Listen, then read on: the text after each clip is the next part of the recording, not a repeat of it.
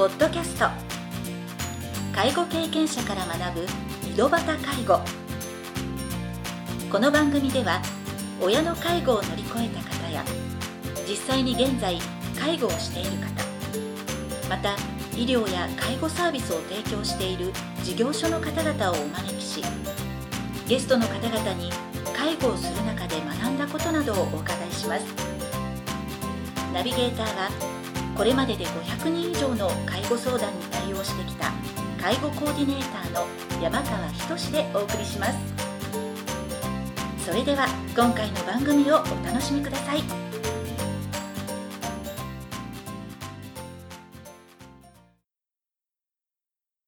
はい。皆さんこんにちは。こんにちは。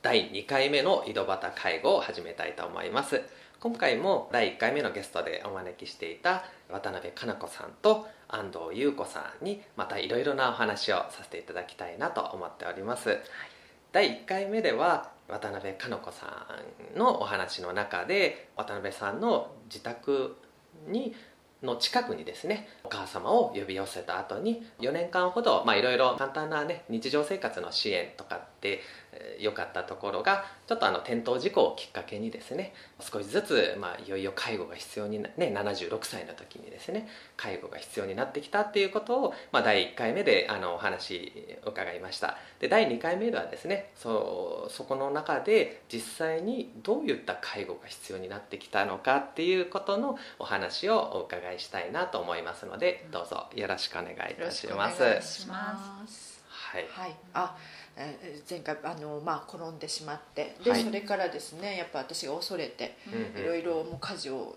どんどんどんどんやっていったんですね。うん。だからその朝はもちろんまあ10時ぐらいかな、はい。おはようっつって、でご飯の支度をして、でまた一時来たら今度はお昼。そ そしてそしたらすぐもうね夕方って、はい。こまめにちょこちょこ行ってたんですね。はい。で、まあ、その間母は何をしているかと言ったら、まあ、まあまだかろうじて少しずつは歩けたのでうん。自分でおトイレに行くのがもうやっと、やっうん。と、あはい。でもまあトイレはかろうじて自分で行くっていう感じで、まあ、過ごしてたので、まあまあ食事の支援ですよね、うん。がはい、まあ、主なそのうん。とあと、まあ、日常の身の回りをうん。私がこざこざ。うん。振り返ってなんか後悔があるんですか？なんかそういう話し方なんですけうん。どそうまあそうそうなんです。もうその終わった後にねはい。結局母から何もかも私がとにかく転んで痛い思いしてうんあの骨折でもしようもんならっていう恐れの方が先に立ったんですよね、うん、なのでなんできる範囲のことをみあの見守ってやるっていうその大きな気持ちっていうのがすごく優しさからついつい何でも。優しさというかまあそうですよね。心配とか。そうそう、えーまあまあ不安の気持ちが大き大きくって私が何もかも母からこう仕事を奪ってしまったんじゃないかなって、それをしたことでお母様ってどう変わっていったんですか？うん、だからやっぱりこう自主性がやっぱりなくなっていったのでうんもちろんそうね、うん、やっぱこう考えたりする力とか、そういう認知とかも入られて。うん、まだその時は全然大うん。大丈夫。あのうん。で本を読むのがすごく好きだったんですね。だからそのもう読書三昧？うん。うんうん、で私としたら、まあ、母がね、うん、私たちが小さい時私が小学校6年生の時に離婚したしてそれから私たちを育てたので、やっぱしとても苦労して育ててくれたっていうのを見てますのでもう年取った時ぐらいねもう自分の好きな趣味読書をうん。三昧で過ごさせてあげたいなっていう気持ちがあったのでもうご飯食べたら横になってすぐ本をずっと読む。ずっと、うん、でそれに関して私も別に、うん、ちょっと外の空気にあれしたらとかあの触れてね体を動かした方がいいよお母さんとかそういうとかまあ無頓着ですよね。私もその今でこそそういうことがあったからやっぱり食事って大事だな、うん。健康をこう維持する食事って大事だなっていう意識に至ったんですけど、はい。その時はやっぱり母が好きなものを好きなように自由に。自由に食べさせてやりたい作って食べさせてやりたい、うん、で読書もね逆にまあ、それが趣味だったのではい。うん。でやっぱりその宮崎から引っ越ししてきてるので、はい。母としたらまあその、ま、周りはもう本当知らない人ばっかりになりますよね、はい。うんで、わまあ、私と兄ぐらいしか知らない世界で、で私もその何？あのグランドゴルフをしてたんですね、はい。宮崎にいた時に、うん。だからグランドゴルフのそういうのに行ってみたらって、あの私の知り合いのお年な方がそういうあのあれをサークルをされてるから、はい。行ってみたらって声をかけたことはあったんですね。その転倒する前にね、そしたら母が「やっぱ一人じゃねなれんから私に一緒に行こう」って言ったんですよ。うん。それもちょっと後悔の一つでね、はい。その時に最初だけでもね付き合ってうん。そういうのにねこう入れてあげたらねよかったかなっては、やっぱ年々こう進んでいきました。そういうなんかなんだろうな。介護が必要な感じにうん年々進んでいく感じですか？だからやっぱ使わないともうすごいこう急激に体力って衰えるんだなって母を毎年それを感じるぐらい。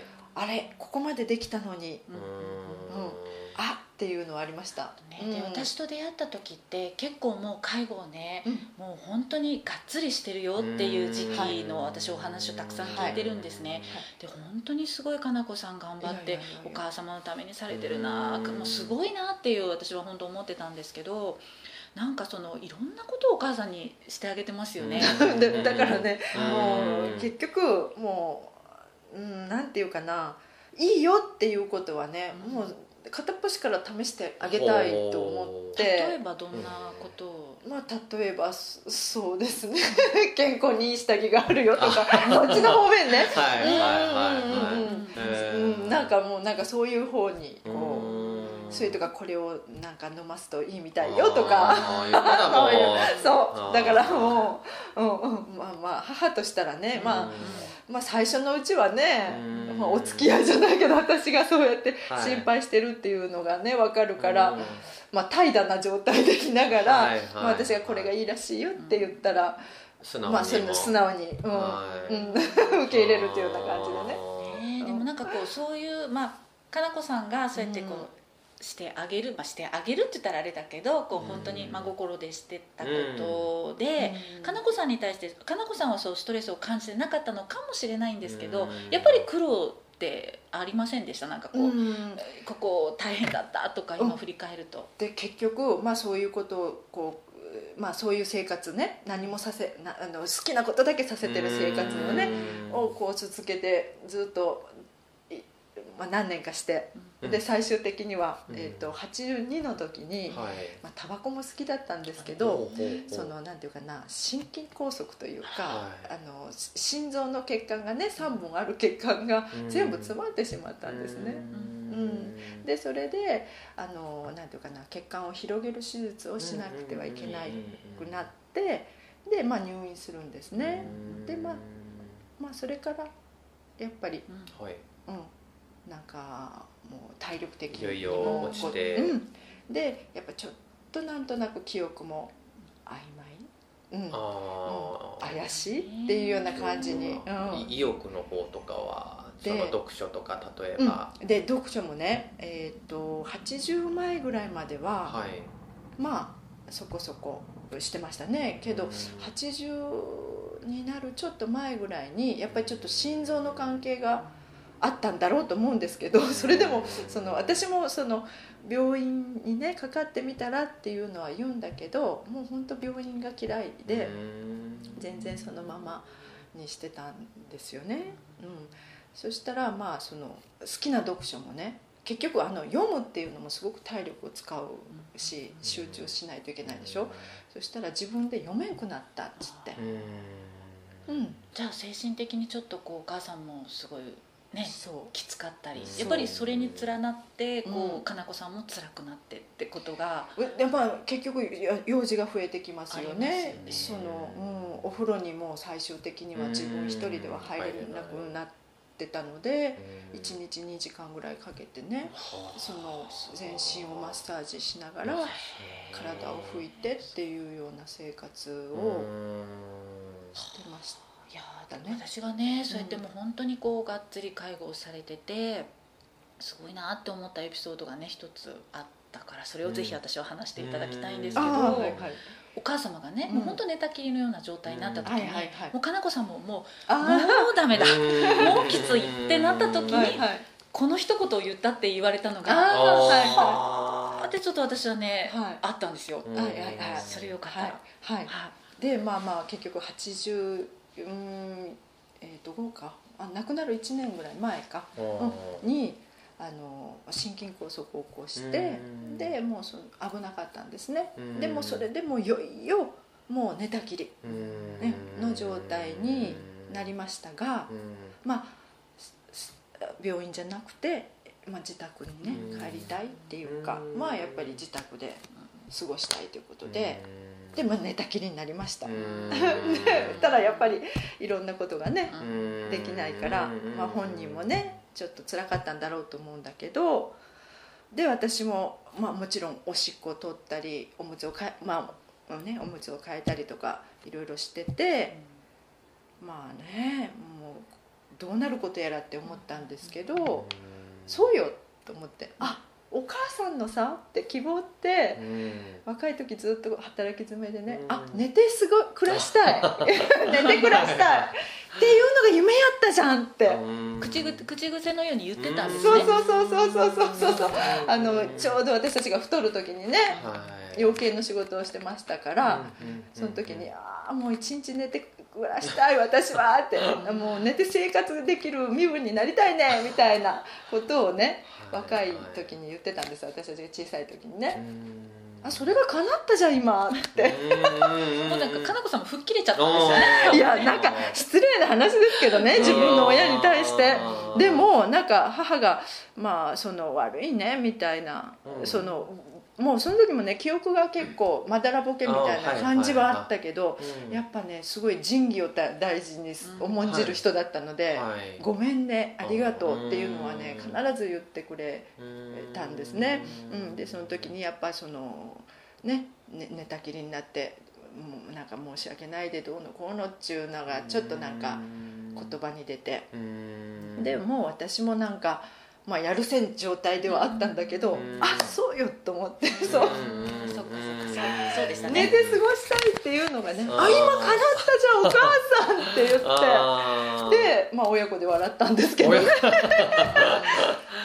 てるじゃんお母さんみたいな。うんまあでもそうやってあのお二人親子ともどもでそうやって思いねあの多分う笑うしかないみたいな。実際に精神誠意されてるからうん。あの多分自然にお母様も笑顔にねその話をしてもですね普通であれば寝たきりの状態って本来望まない状況じゃないですか。うん。でもそうやって話親子で話し合えるっていうのは多分いよいやねすごいその信頼関係のもとでだって見送られた後に私はやりきったって言ってらっしゃってでやりきったでしょうと。精一杯やったって。やりきったというかもう不安がなくなったのはもう事実。だからまあほっとしたうんっていうのがね。うん。あのもう本当施設ももう病院でさえも施設でさえもうん。もう絶対嫌だったんですね。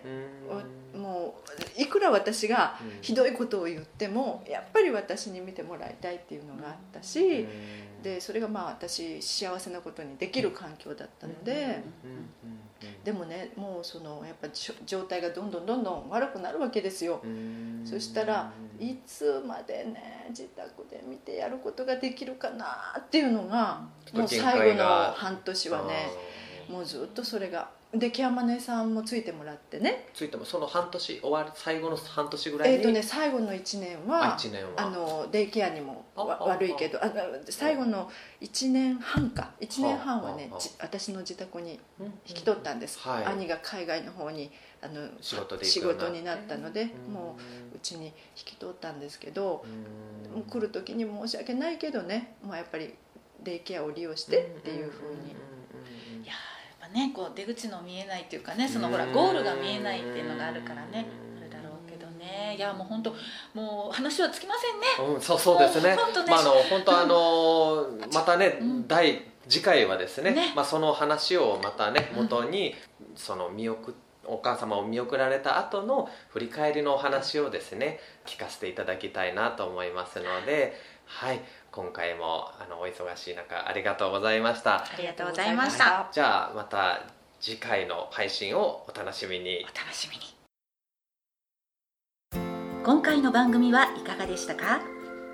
この番組ではリスナーの皆様からのご質問なども受け付けております。